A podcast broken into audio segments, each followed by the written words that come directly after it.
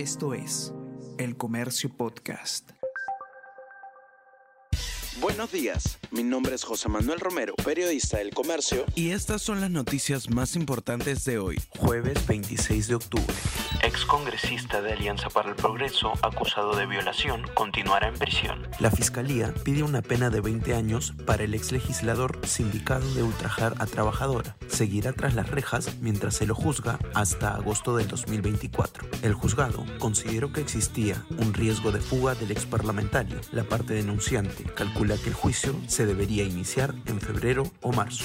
Ordenan que se capture y encarcele a cuatro emerretistas que están en el extranjero. Poder Judicial dicta 18 meses de prisión preventiva para María Cumpa, Alberto Galvez, Peter Cárdenas y Lino Manrique. Se los acusa de cuatro casos y 11 muertes. Permanecen en Suecia, Guyana Francesa, Francia y España.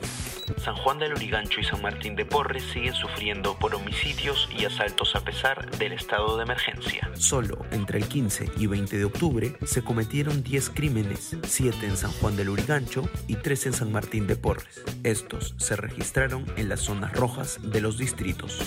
Tiroteo en Men deja al menos 22 muertos y decenas de heridos. Al menos 22 personas murieron y muchas más resultaron heridas la noche del miércoles en tiroteos en una localidad del estado de Maine, al norte de Estados Unidos. En tanto, el atacante está en fuga, según la policía. La ola de tiroteos se desató en una bolera, según la cadena ABC News, que también reportó disparos en un bar y en un centro de distribución de la cadena de tiendas Walmart.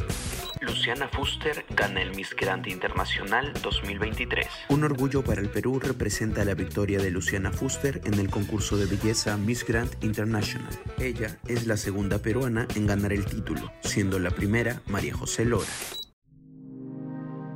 El Comercio Podcast.